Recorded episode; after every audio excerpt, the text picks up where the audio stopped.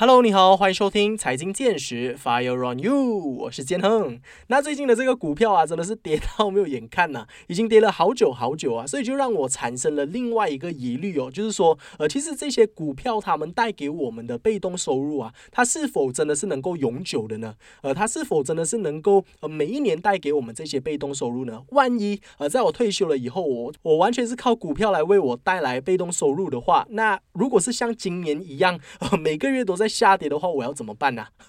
那呃，所以我我所以我就觉得说，股票它不是一个一百 percent 完全可行的一个方法，所以我就去看了其他的一些管道，我就看了看这个房地产，好像也是一个不错的管道来让我们制造被动收入了。因为我们从小就被灌输嘛，就是长辈都说，哎，如果有钱的话，就一定要买房地产啊，呃，房子一定会增值啊，房子只会越来越贵啊，等等的这些话语，我们应该都有听说过了，对不对？所以其实大家对于买房这一件事情哦，都是非常的。憧憬的，可能每个人一生当中的目标就是想要买房。那其实买房你租出去啊，它每个月会带来的这些被动收入，它是真的是能够实体得到的嘞。它不像是呃，可能可能比起股票来说，因为股票都是纸上的东西嘛。但是这个真的，你能够看到你的家在那里，然后你可以看到有人住在你的家里，而这个东西它可能比较实用性一点点啊。所以有没有可能我们也能够在这个房地产多了解一些呢？那我们今天的节目呢，就要来深入的探讨。一下房地产赚取被动收入的这个主题哦，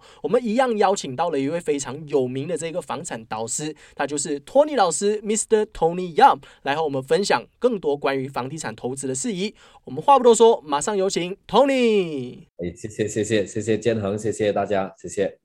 Hello，Hello，Tony，你好。自从上一次见面已经有一段时间喽。那如果大家还没有看过我们上一期的这个 Podcast 节目的话，也可以推荐大家去看一下啦。因为上次 Tony 来到我们的频道，就是跟大家分享一些呃可能比较 basic 的、比较基础的一些呃投资房地产我们必须要知道的一些事情。那他也分享了他自己个人为什么会踏入到这个房地产行业的一些有趣的故事。我个人是认为非常的精彩啦，所以这里也可以呼吁大家去看回上一期的这个 Podcast 节目。那自从有了这些房地产的 basic 之后呢，这次我们再次邀约 Tony 导师就到我们这边来做分享，就要来跟大家深入的探讨一下房地产投资来赚取被动收入的这一块。因为其实大家都知道房地产能够赚钱嘛，但是为什么房地产它能够赚取被动收入？还有我们要怎么样利用房地产来被来制造被动收入？这个是一个更深入的一个问题。所以，我们今天要来讨论的主题就是这一个啦。那那在开始之前，可不可以先请 Tony 导师跟听众朋友们打声招呼，然后来一个简单的自我介绍啊！哎，大家好，我是 Tony 老师，我是 Tony 呀。那么啊，在房地产投资呢，已经有十二年的经验了。那么目前呢，是有啊专注这两个 business 板块，一个是 investment education，就是做房产投资教育的；另外一边呢，我是有带一个团队做啊房地产买卖的。OK，所以啊，今天是很荣幸来到这个频道跟大家做分享了哈。那么希望今天的这一个简短分享可以帮助到大家。可以，可以，没问题。那我们就话不多说，直接进入我们今天的主题啦。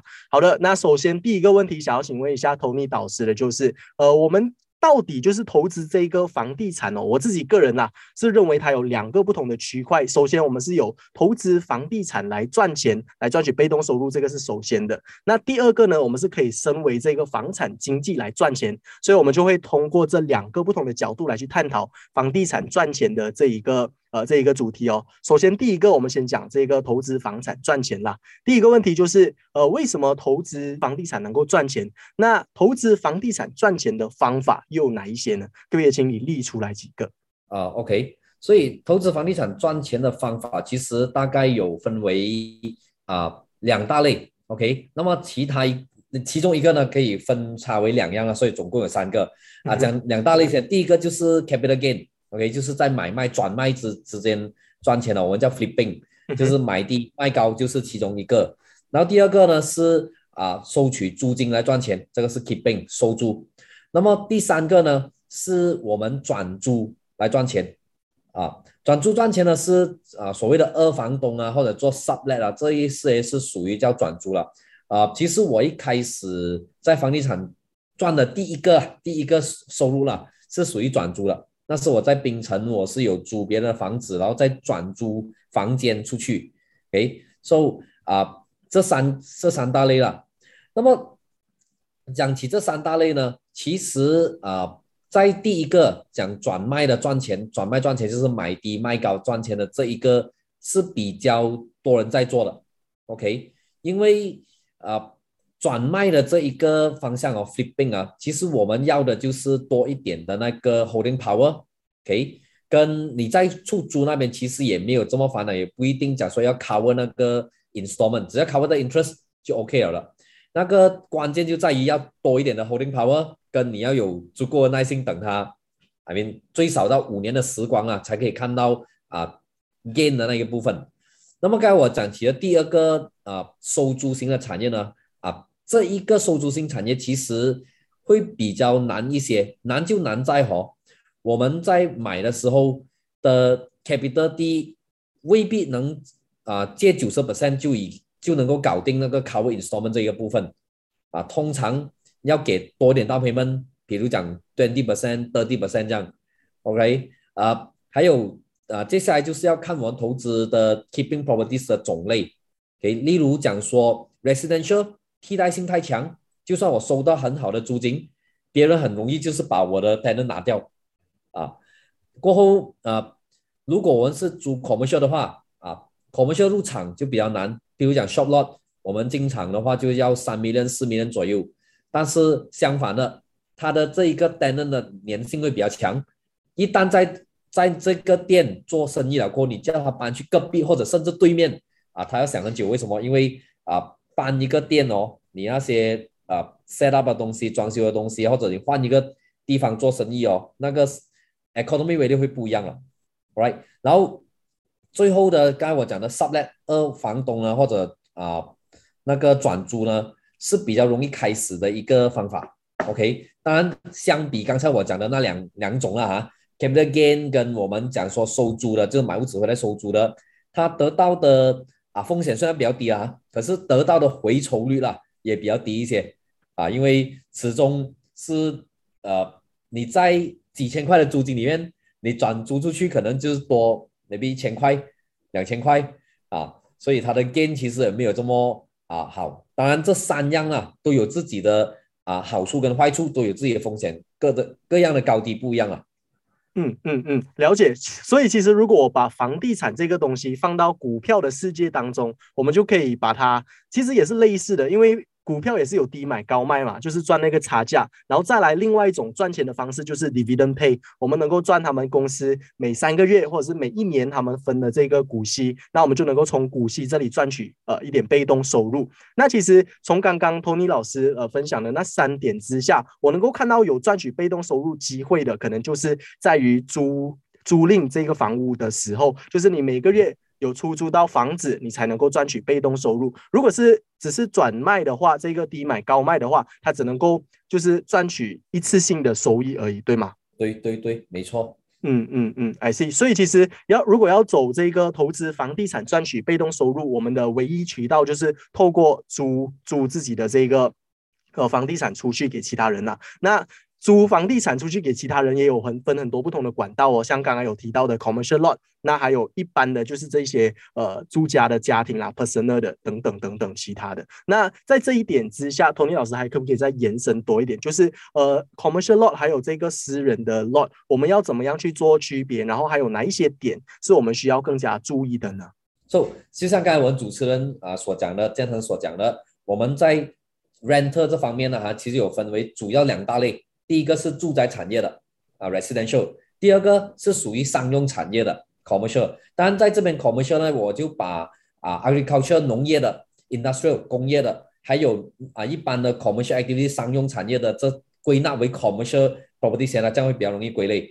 这这两大类哦，其实啊，我主要是啊用 tenants 来区分。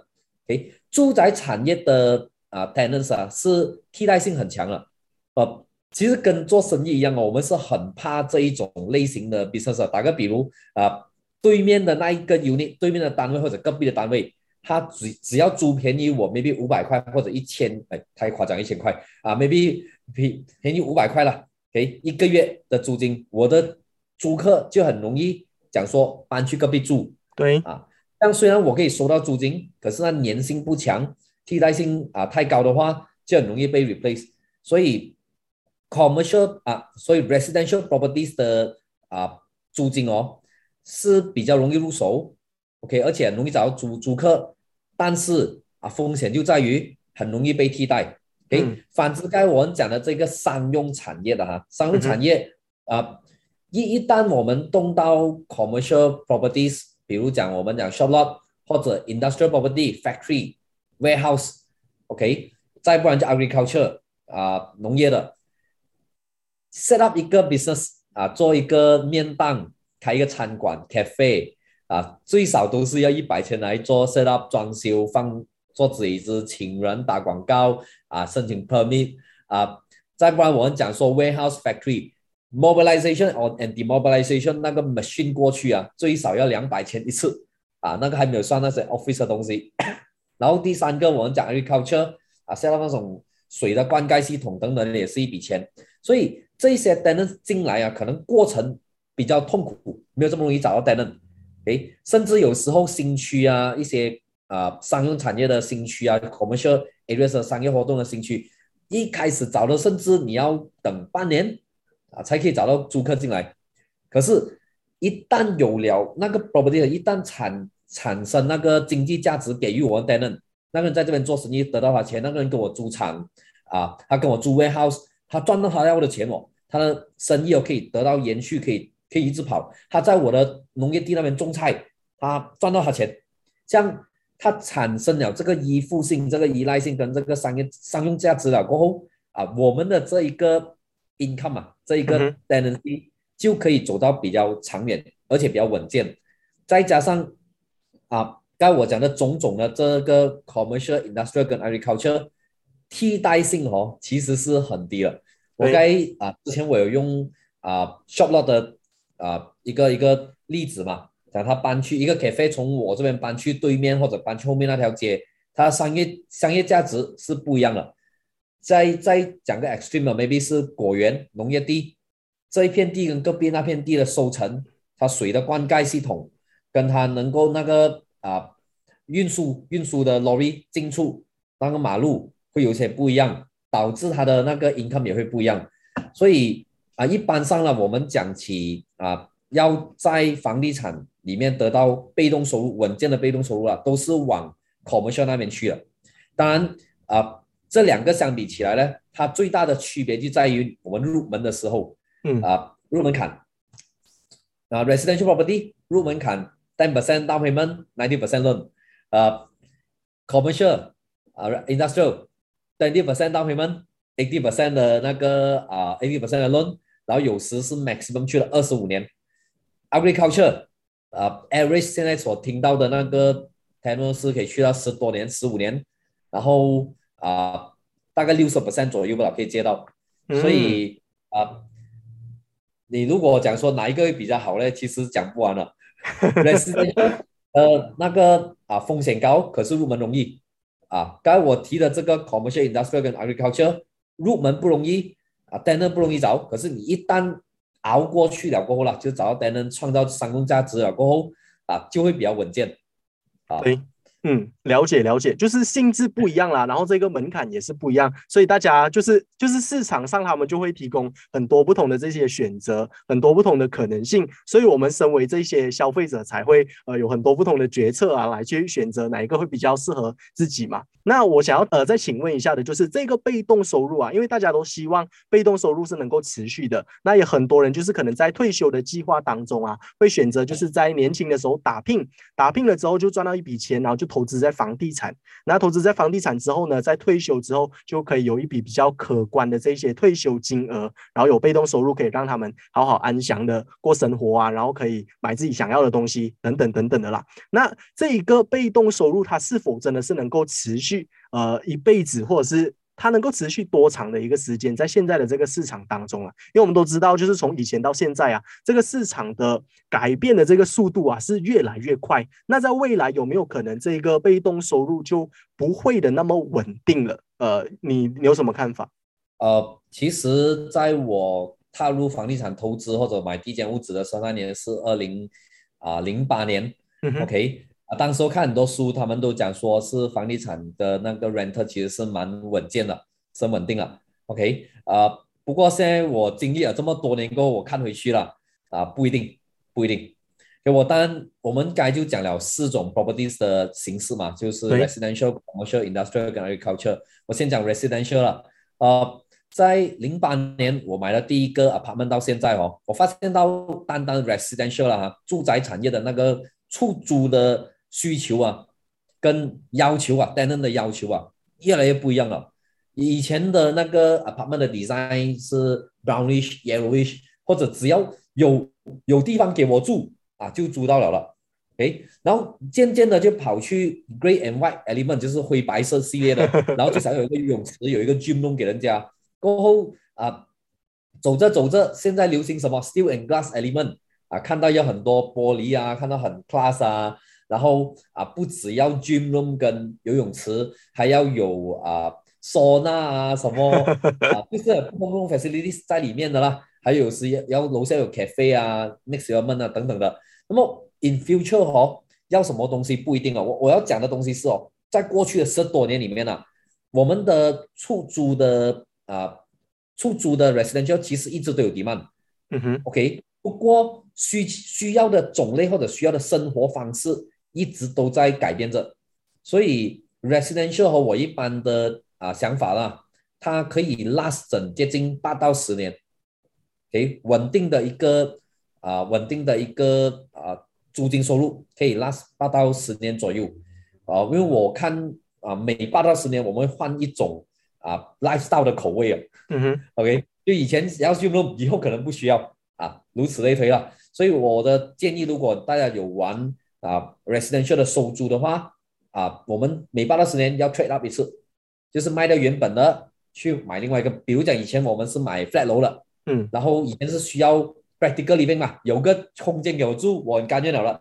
OK，有个地方给我泊车，OK，啊，走着走着，那些人讲说，哦，我要 facilities 啊，这样我们要学会 trade up，啊，卖掉那个，然后买下一个，OK。那么啊，至于刚刚我讲的 commercial properties，我们讲 shop lot 或者 retail 啦，啊，shop lot retail 只要你买到的那个地点。是 move in population，就是迁入新人口，一直有人啊搬进来住的，OK，人口在增加的。第二就是 organic population，就是原本那一边有两代人或者以上了，也就是我我的孩子啊两代人，OK 或者以上的话，这样的啊人口流量跟经济价值就可以随着时间慢慢的增加，OK 啊，commercial property 是一个很奇怪的啊产业来的。我相信啊，在听听众朋友们呢，你们的家乡或者你们现在住的地方，一定有一些店，一个 clinic 或者一个杂货店在你家老家那边哦，开了十多二十年了。OK，那个生意是很稳健的，有有有，换换一代人哦，都在那边做着同一个生意啊。嗯，诶，为什么呢？因为那个经济价值稳健了嘛，人口增加嘛。OK，所以 commercial properties 哦。你你问我它可以 last 多久了？其实是蛮 depends on 它的这个人口，就是那当地的做生意的人口的 move in 迁入新人口跟那个土生土长新人口有没有在增加着？OK，嗯啊，当然我也看过一些地方啦，啊老化城市啊，那个下一代、第二代不要在那边住啊，年轻人他们一直要往外迁迁移啊的话，经济价值就会慢慢的减缓，他给不到产生不到这么多的这个生意收入。给不到这么高的租金，property price 就会跟着跌。嗯，OK，啊，那么刚才我有谈起的第三个种类就是关于工业型产业。对，OK，嗯，其实讲最稳健的啦，最久的啦，应该是属于啊 industrial properties。啊，为什么？因为它的 set up 哦，跟啊，我我们讲 warehouse 型的 industrial properties 啊，哈，warehouse 型的，啊。因为要载比较大的东西，我们要加那个 container，那个呃 lorry 也不一样，然后要求的那一个马路啊要比较宽，而且不能九十度弯，要全部四十五度，要有 roundabout 等等的这些 infrastructure 的设计，它的沟渠、水电全部东西不一样了。那么在替代性这么低的情况下，啊，一般上那个租约是可以 sign 到五加五加五加五这样下去了，诶，所以啊，十多二十年是不成问题的，嗯啊。再加上 warehouse 跟 factory 需要的 upgrade 啊，跟定时的 maintenance 啊，其实也没有讲很高，因为一般上都是 N 八钉钉杀都嘣嘣就 set 了一个一个 properties，它主要是附近的马路跟它的那个 shutter gate 可以给啊那个 logistic 进行它的 loading and loading 啊 leave for last in first out first in first out 的这种 loading method 就可以了啊，所以它的这个啊持续性啦会比较久一点，OK。那再下来一个就是 agriculture 这个果园了，这个农业地，呃，农业地就呃哇，这个又要讲很多，因为很广，有风油中的果园的种菜的。对对对。好，这样我我大概讲一下了哈。好。这一边呢，其实也就比较多在看于啊 supply demand 对于那个农作物。OK，我我打个比如讲某种果啦，OK，fruit A 啦，fruit A，现在 fruit A 啊，像榴莲。啊，大家就很需要啊，整个国家是很就全世界很很多人要买，OK，这样那片地的那个收成呢，现在可以去到很 optimum，可以将它的那个租金收成或者它那个得到的那个 profit sharing，whatever 去到最 top 了，然后渐渐其他的果园地也在跟你一起生产这个所谓的 food A，啊，一起一起生产这个水果，然后因为啊泥土哦是需要养的，然后它也是有季节的。不是每一次都能生产这么多的收成啊，这样此消彼长啊，可能会令到哎有一段时间收成比较不好，然后那个土地越来越瘦，越来越不能种东西的话，它的得到的那个产生的收益比较低了，那个租金就会跌，又或者啊那个租租来种地的啊商家不想再租了，OK 也说说不定，所以啊。而而且再加上啊，set up 一个农业地的那 costing 啊，没有 industrial 这么多，OK，只是灌溉系统，so 啊，要搬要要讲说长期做的话呢，也比较难一点。所以纵观这四种 property 的情况下，我会比较觉得 industrial 是最长期的，第二是 commercial，OK，啊，第三是属于啊啊，第三应该是 residential，然后最后应该是 agriculture 了。嗯嗯嗯，我觉得今天我坐在这边，单单是听呃托尼导师的分享，我就已经非常开心了。他真的是分享的非常完整啊，四种不同的产业都讲的那么的清楚。但是我觉得就是呃，今天我们的听众朋友们啊，可能他们都是呃比较。大部分的人他们都不会 touch 到这个 agriculture，还有这个 industrial，所以我觉得你分享到这一点啊，真的是非常的有趣。可能大部分的人都没有听过这一些资讯的，所以真的是很开心，可以在这边跟你谈天哦。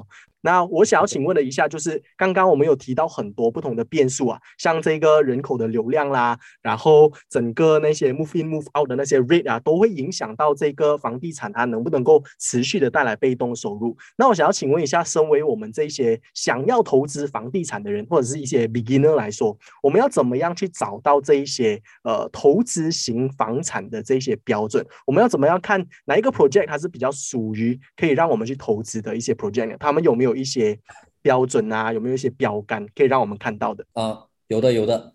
呃，这样有三个三个因素了。如果你讲说投资任何一个 property，除了你讲 commercial residential 了，有三个主要因素了哈。啊，第一个就是要看它的啊地点了。OK。啊，当然地点，哎呀，你遇到每一个 agent 啊，agent 都跟你讲这个地点是最好的。你遇到我团队，也是跟你讲，哦，这个是 best best location，这个又是 best location。那对对于我来讲啊，最好的 location 呢，哈，就是啊，depends on 现在当下我们在找着什么样的 properties。OK，我是找来自己住的，自己住有一个 best location 的定义了。我是找来租的，租 properties 有一个啊 best location 的。我是找来做 office，office 有自己 best location 的。那么啊，大致上啊，如果讲现在的话，in general 比较容易啊入场跟比较容易退场或者出租比较容易 manage 呢，都是在二线城市那边的。所以呃，因为我们经历了一轮的啊啊 COVID nineteen，我们经历了啊几次啊哈，我们从 industrial evolution 变成现在 Malaysia 往科技 evolution 那边跑着了，所以。现在二线城市了，反而是啊成长的比较快。然后我们所有的 infrastructure，我们的马路、我们的 MRT、我们的 LRT 啊，都是在 connect 这二线跟一线城市之间。OK，而啊蛮多的新 office、新的 shopping mall 都是在二线城市比较多的。啊，单单是讲说，maybe 我拿一个啊啊啊啊 p l a n 美丽来讲了哈 p a t a n i n District，p a t a n i n District 现在是属于比较红的啊二线城市，OK 啊 p e n a n g 呃 Ban Baru、Ban Lepas 啊比较多人口跟比较多新发展的啊二线城市，呃呀如如此类推啊，这是二线城市，然后第二个啊因素我们就要看人口了。像之前我有跟大家分享过了，其实人口有分三种类型的。第一种是啊土生土长型，也就是我在这边出生，我的孩子在这边出生，我在这边长大，我在这边念书，在这边啊过生活，土生土长型的一个人口。OK 啊，第二个是 move in population 迁入型人口，我搬去那边住，我本来是啊槟城人，我搬来 KL 迁入型人口啊，我本来是 啊 KL 人，我搬去。JB 那边住，在那边找吃啊，迁入型人口啊。第三种人口是 moving population，移动型的啊，像 tourist、expatriate 啊、student 啊，这些是属于移动型人口，他不会在那边久了，maybe 在很短的时间他就会走。OK，那么啊，现在如果你讲说比较属于投资型的，我们要找多一点迁入型人口比较多的。OK，为什么？因为迁入型人口代表了几个东西，第一。有工作机会，有经济价值。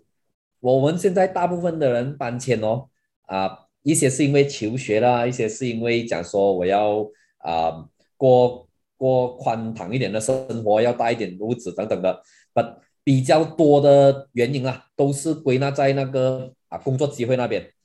OK，大部分。所以如果你找的地点有迁入型人口，就是讲说经济价值有在消费。跟赚钱的机会有在那边啊，当这一些钱在那边流动的话，就会导致那个 rental 会起，rental 起，property price 就起。OK，所以这是第二个因素，我们要找迁入型人口了。那么啊，第三种啊，如果你讲说啊，找投资型的产业啊，我们就要看它的啊周遭的环境。OK 啊，先讲的 residential 了，周遭的环境哦，有没有这三样东西？哎，commercial 也是一样的，OK，三三样东西。第一个，靠不靠近那一个啊生活圈 life circle？每一个城镇哦，都会有一个商用产业的地区，它是我们要去看医生，我们要去买一些简单东西，我们要去吃东西，我们要去啊修理我的皮鞋什么。我会想先想，哎，去那边找一下啊，我去银行，我去那边找一下啊，就有多靠近这个 life circle。在那个地点啊，第二个是啊，connectivity，OK，internal main road 就是在那个城镇里面的主要通道有多靠近，跟连接去外面城市的通道有多靠近，那个马路有多靠近，OK，在第三个啊，在我们现在讲这第三个因素的第三个因素啊，OK，so 第三个就是啊。有没有其他 supporting 的 amenities 啊？比如讲医院、学校、中小学啊，还有一些大学的 support 啊，这些都是令到那人口哦容易搬进来，不容易搬出去的。OK，所以啊，in short，投资型房地产的标准呢，第一啊要看地点，二线城市；第二看人口，一啊迁入型人口；第三我们要看的是附近的 amenities。嗯，OK，了解了。那其实来到我们今天最关键的问题，我相信也是听众朋友们最想要知道的问题。就比如说，如果我已经有一个退休计划，我想要靠呃投资房地产来为我创造被动收入，那我要需要投资多少的房地产才能够为我创造足够的被动收入，好让我呃体验我的这个退休生活呢？有没有一个好的标准，或者有没有一个 formula 可以让我去达成这一件事情呢？啊，没有了。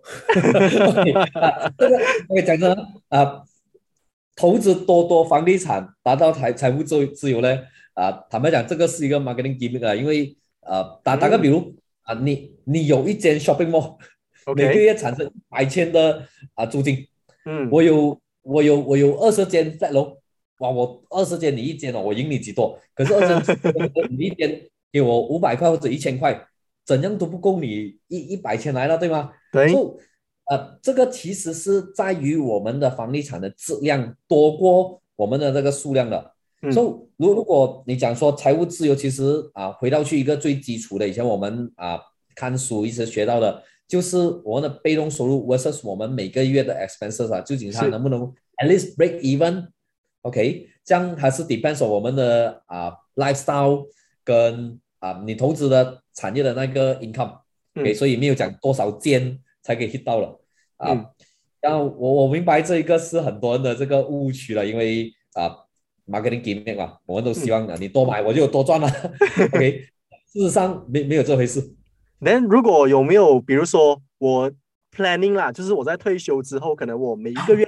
有三千块、四千块，我可以过活。如果加上通货膨胀率的话，maybe 五千啦。我们给他最多最多一个人有五千块的 passive income，可以生活的非常好。那如果是五千块的话，有没有一个 formula 的？我要去投资多少间房地产，或者什么类型的房地产可以为我创造这五千块的被动收入？哦，其实五千块不是哈，很多应该是 OK 的。所以啊，如果讲五千块的话啊，这个 residential properties 就可以创造了啦。啊，一般上我们的 calculation 是这样的，你拿五千块除以，sorry，除除以四八千的这个啊 return，再除以十二个月，啊，你就大概可以算得到哦，你需要的租金每个月是啊啊除以乘以十二个月，一年一年是多少？OK，这样可以 reverse calculate 到啊，那个 property itself 啊是大概多少钱？OK，啊，然后我们的 target 就是收到 four percent 的 return，啊，that's it，OK，啊。但是现在来讲呢，呃，我是觉得越早进入场是越好了。为什么呢？因为当我年龄越大的时候，越不能借三十五年的时候呢，我们需要的那个啊 capital 就越多，或者我们每个月的那个 cash flow 啊，cash flow equal to rental minus installment 嘛，我们的 installment 就越高。OK，到时讲说要快攻完，或者你要快点达到啊财务自由的话，那会更难。所以越早入场呢，就越好。嗯嗯嗯，All right，那刚刚 Tony 导师就有跟我们分享了关于这个投资房产赚取被动收入的这一个部分啦。那下一个部分呢，我们要进入到的就是成为房地产经济来赚钱。因为我们大家都知道嘛，就是在马来西亚有蛮多的这种销售型的产业是能够让我们赚取被动收入的。首先是有保险产业啦、房地产产业啦，那还有各种其他的一些销售产业都是能够让我们赚取被动收入的。所以房地产一直都是大家可能会虎视眈眈啊。如果自己可能这个呃，在在其他的这个行业可能混得不是很好哦，都会一看一下这个产业，很多朋友们都在这个产业好像混得不错这样子，所以会跃跃一试啊。那究竟呃这个房地产的产业是不是真的那么好赚？在里面也会不会很竞争呢？可不可以请 Tony 导师大概给我们讲一下这个呃目前的情况是如何的？啊，嗨，大家好。那么啊，我在这一个行业啦，就讲啊，property agency line 啊，从二零一四年入行啊，到现在十月十四号入行，到现在有大概七年多的光阴，所以啊，可以为这个给一些 comment 啊。So question 就讲说啊，关于这个圈子会不会竞争呢？呃，可以讲会，也可以讲不会。为为什么啊？我我们这一。这一行啊，其实一种一直有两种竞争模式的，一种是晋级赛，另外一种是淘汰赛。OK，晋级赛的情况呢是啊，在二零一六到二零一九的时候，我们是玩着晋级赛。哎，你要是厉害，你才能往上爬。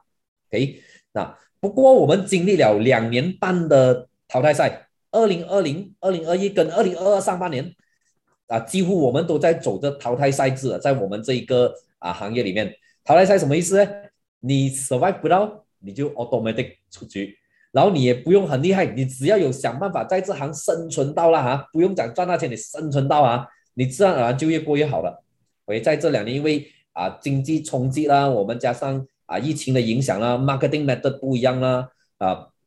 导致过去这两年呢，的确是过着淘汰赛。不过现在来到二零二二年的下半年呢，我们又跑回去以前的晋级赛的这种玩法了。OK，所以所以回去一个啊，回去的问题啊，会不会啊，会不会竞争呢？呃，现在晋级赛的时候，我们的呃能量竞争哦是必要的，就是大家有多勤劳去做事情，有多勤劳去打电话见 customer follow up case 是必要的。不过现在更加竞争哦，是生产力竞争。诶，所谓生产力竞争呢，就是我们的每一天的投入产出比我做的广告究竟有多有效，我见的这 customer 卖的这一个啊 properties 的啊方法，这个时间投入多究竟有多高效？OK，因为赚钱哦，其实不是很大问题，问题在于我们能持续多久，我们的卖的模式、营销模式究竟能不能 sustain？对，所以现在都是在比啊那个投入产出比的高效性。嗯，I see。那其实如果想要在这个行业赚钱啊，尤其是赚取这个被动收入的话，有没有说我们必须要呃有哪一些条件呐？又或者说他能够用怎么样的渠道、怎么样的方式来赚取被动收入？呃，讲起如果要建立被动收入的话呢，就啊，因为我们这一行有可以做 personal sales 来赚钱啊。啊，可以 build team 来赚钱啊，啊，其实被动收入呢就应该只是停留在啊 build team 来赚钱了。对，因为本身呢就是 active income 嘛。OK，so 啊，这样如何建立被动收入呢？就只有打造团队。OK，打造团队其实就像啊其他 sales team 一样了。不过在房地产这一边呢，就很 depends on 我们的这个 agency 的货的那个 supply，嗯，它可以给那个货物 supply。哎，能不能有没有持续性？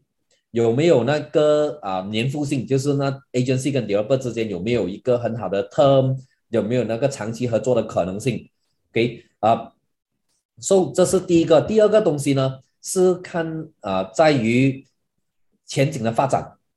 OK，所谓前景的发展就是啊啊无论在哪个行业了，我我觉得啦，每一个事业一定会经历一个啊爆发期、平原期跟瓶颈期的。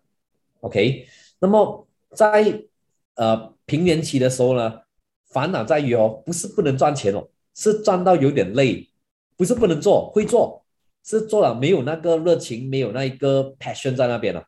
OK，所以在打造团队里面，维持团队的那一个啊热忱，维持团队的那一个兴奋度，维持团队那个持续性是比较考功夫了啊，这是第二点来创造啊被动收入的。然后第三个是啊有没有一个好的长期的架构哦，帮助团队里面的人，帮助团队里面成员一直可以啊做销售跟啊刚才我讲的高效的行动做到高效行动，OK 啊刚入行的时候，maybe 我们可以讲说做一天打一千个 numbers 啊，太太夸张，maybe 打一百个 numbers 啊做到一单 case 回来，OK，但是每一天这样做咩？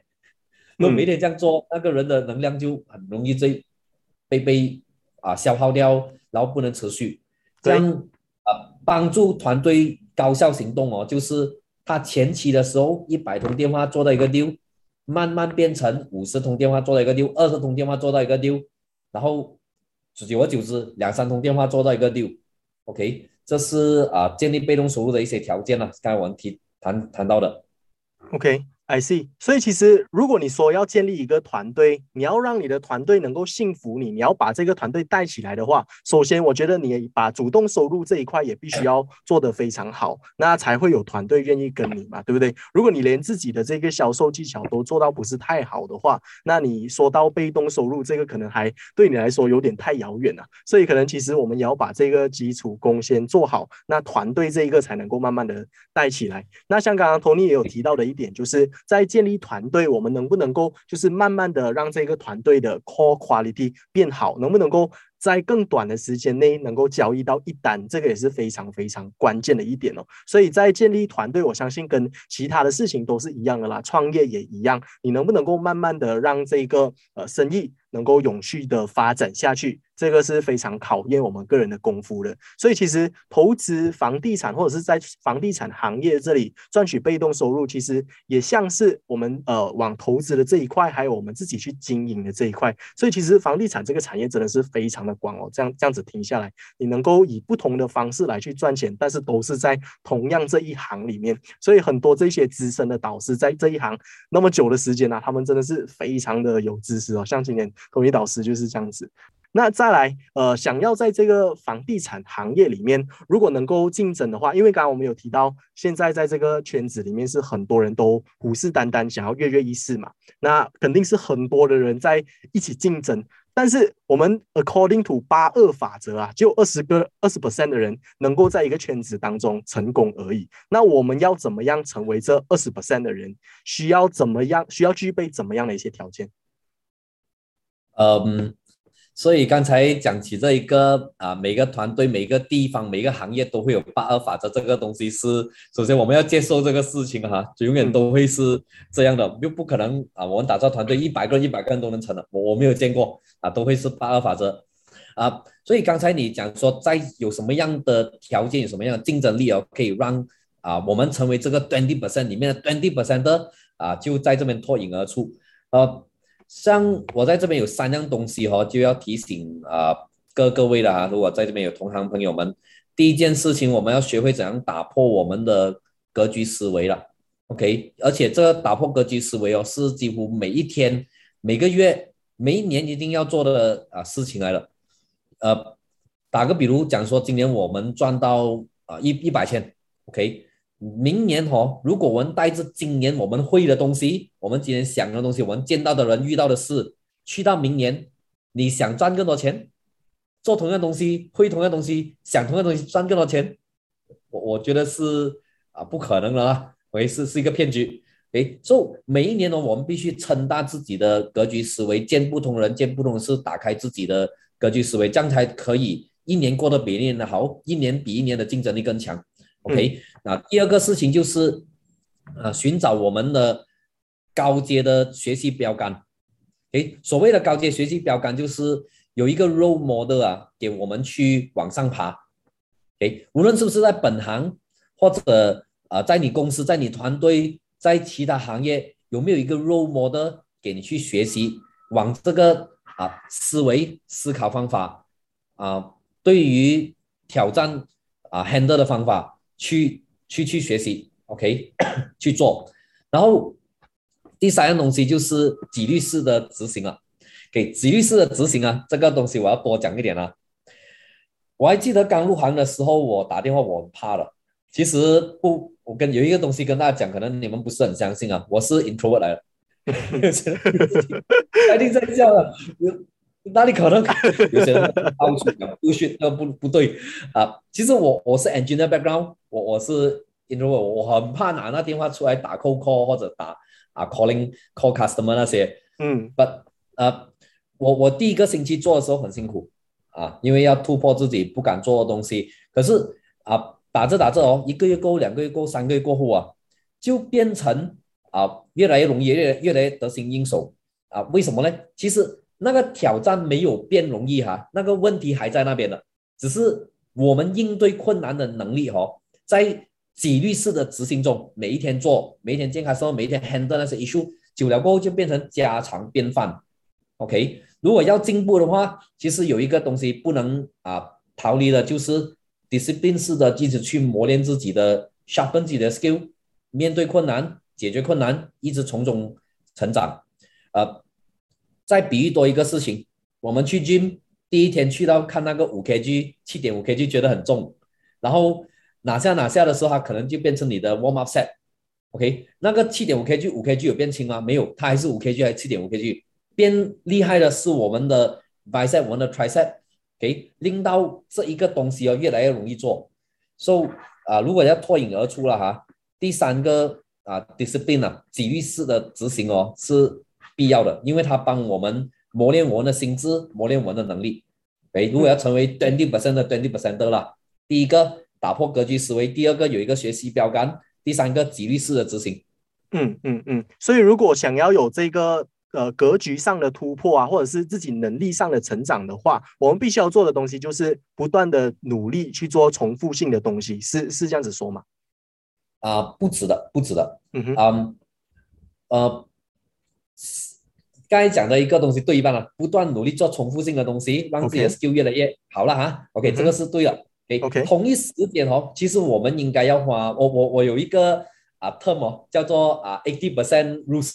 如果今天我的工作时间是十个小时了，我比较容易这样十个小时啊，我其中有两个小时哦，我是拿来啊看回或者 review 回我今天的工作，我有什么办法可以让同一个解决问题方。解决问题的方法更加高效，OK，这样啊，八个小时拿来工作吗？这两个小时是拿来思考了。没错的，第二天我重做，都是 handle 同一个问题，都是纪律性执行，纪纪纪律式的执行。不过我用更加高效的方法去做，嗯，OK，可能赚的钱一样，不过我投入的精神跟我投入的这个啊时间会更加高效了。嗯。I see, I see。因为其实每一个人一天只有二十四个小时哦，我相信这个是上天唯一给我们公平的一个指标，就是说我们时间是共同的。但是为什么 Elon Musk 他可以成为世界首富，但是我只可以坐在这边 做主持人？这个就是很大的区别啊。他他能够同时间管理这么多家公司，这个到底是为什么？是？因为只是格局嘛，因为只是他重复性做一样的东西嘛，所以他能够怎么样努力的来来让自己的能力提升，这个是我觉得比较神奇的一个地方，也是我很难理解的一个地方啊。就是你们是怎么样来去提升自己的能力，来克服这一些困难的？只是不停的做吗？只是不停的思考吗？那个关键点是在哪里啊？呃。其实讲说提升自己格局跟能力哦，啊，不停的做做中学学中学是啊必要的一个道路了。给它占据我的啊 improvement 的其中 maybe 五十 percent，给另外一半呢是我去看别人怎么做，嗯，其他的行业其他人去怎么解决同一个问题，或者通过一些交谈啊，我就跟他讲起，哎，如果你遇到这个问题了，你会怎么去解决？拿到一个 point of view 了，呃。经验学习啊是最快的，OK，而且是最最最最容易复制的。讲起刚才你讲说怎么去提升自己的格局了，呃，刚才我讲向别人学习哦，就是朋友圈那边的，OK，我们 hang out 的朋友圈哦，究竟啊他在讨论在烦的东西是什么？嗯，OK，啊是个人呢，公司呢，还是行业？I see，OK，如如果啊。我们一开始的时候，可能我们 hang out 的一些 friend gang，我们的那个 peers 是每天在烦着个人的东西。可以这样，我的格局有可能就留在个人啊，我 Tony 今天赚多少钱啊？能够买什么车？能够做什么东西啊？然后，如果我们参到一个 gang 啊，OK，或者你打入一个朋友圈子，那格局马上打开。那个圈子，let's say 他是在想着，那我们这个行业哦，怎样可以持续发展？我们这个行业怎样可以共生？我们这个行业怎样可以提升我们竞争力？我们这个行业怎样可以让大家可以一起更赚更加多钱，可以影响更加多人？OK，这样一下子那格局思维会越来越高了。因为啊，同样都是面对问题啊，可是我们站的高度不一样哦，那个问题的大小或者能解决上的能力跟那个心境啊会有所不同。嗯嗯嗯，很深很深的领悟。OK，这这一点有了解到，就是说站在不同的高度解决的那个问题的范围是很广的，就是因为你有这个解决，你能能够一个人解决这么大的问题的这个能力是别人没有办法代替的，所以你能够得到的回报，你能够得到的回酬是无比的高的。嗯，这一点我觉得大家都可以仔细的、细细的去品尝一下哦。那来到我们今天的差不多总结啦，来到我们最后一个环节。如果想要请问一下 Tony，就是我们刚刚有提到两个部分嘛，第一个就是投资房地产来赚取被动收入，另外一个是成为房产经济来创创造被动收入。呃，如果是给你选的话啦，你会选择 以哪一个方式来赚取被动收入会比较好？嗯，哇，这个很难哦，因为我两个我都在做这，呃，这样啊。诶，先先讲投资房地产呢。投资房地产呢，这个是几乎每个人呐，几乎每个人啊都可以开始，都可以做了。OK 啊，当然它就 challenge 在于我们剩下的 capital 是多少啊？你能承担的风险的风险的高低。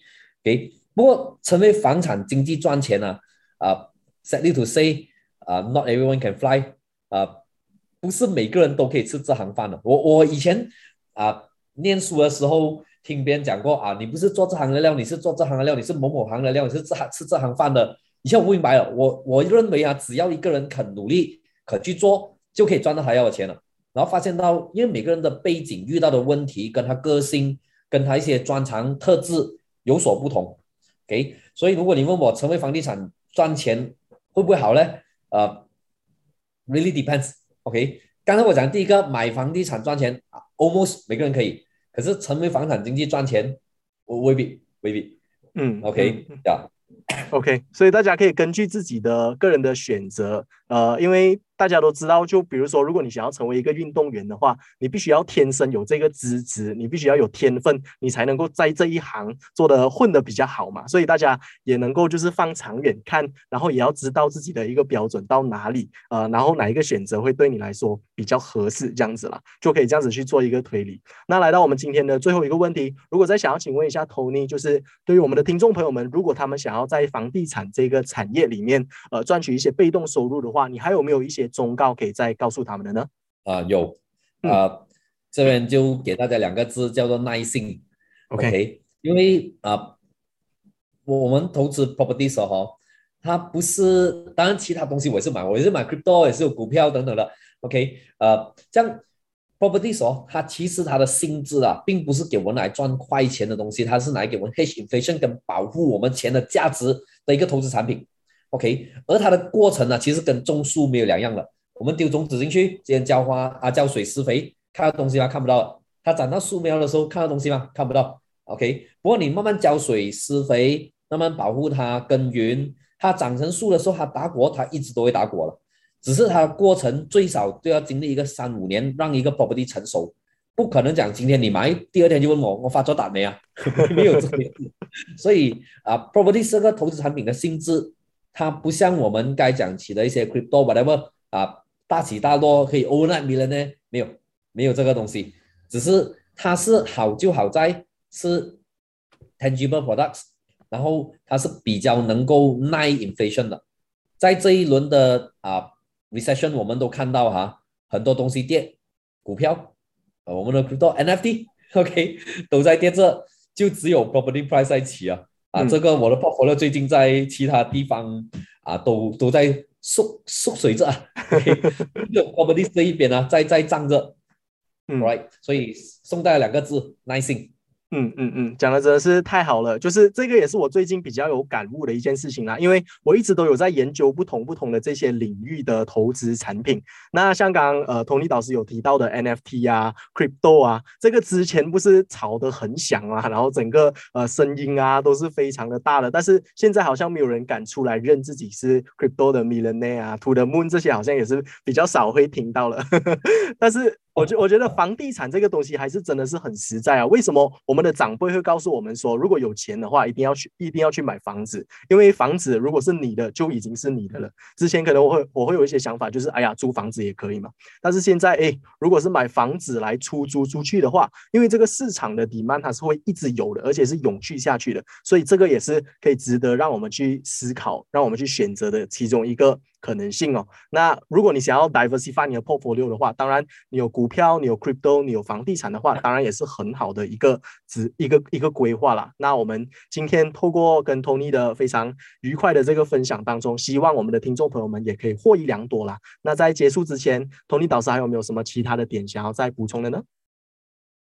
呃，有，呃，这样最后的最后了哈，呃，就我在。啊，买第一个 property 距离现在是零八年到现在了，其实也经历了十多年的这个光阴啊，哈，嗯，这样我就很肯定跟大家讲了，其实每一个，嗯，每一个投资产品，每一个 market，每一个 business cycle 都会有上就会有下，有下就会有上，OK，我们经历了啊暴涨期，我们经历了这个啊下沉的时期，我们经历了 over demand，我们经历了 over supply，OK，但是万变不离其宗的哈。在我们投资房地产的时候，大家千万不要投机啊！讲说我看这个有什么样的啊 speculation，我们进去，其实离不开一个东西，就是那个产业本身有没有它的这个核心需求在那边，有没有人在用，有没有人在住，有没有人在啊买？OK，有没有人在租？所以如果有的话，其实它核心需求在那边就不怕进；如果没有，全部是凭空创造。啊，凭空捏造出来的话，啊，这一些 properties 我们尽量了哈，敬而远之哈。OK，好的，好，那希望今天呃 Tony 的这一段分享，大家也能够从中就是学习到很多啦。那我们再次以一个掌声来感谢我们今天的嘉宾，他就是 Tony 要 Tony 老师，Thank you，谢谢谢谢。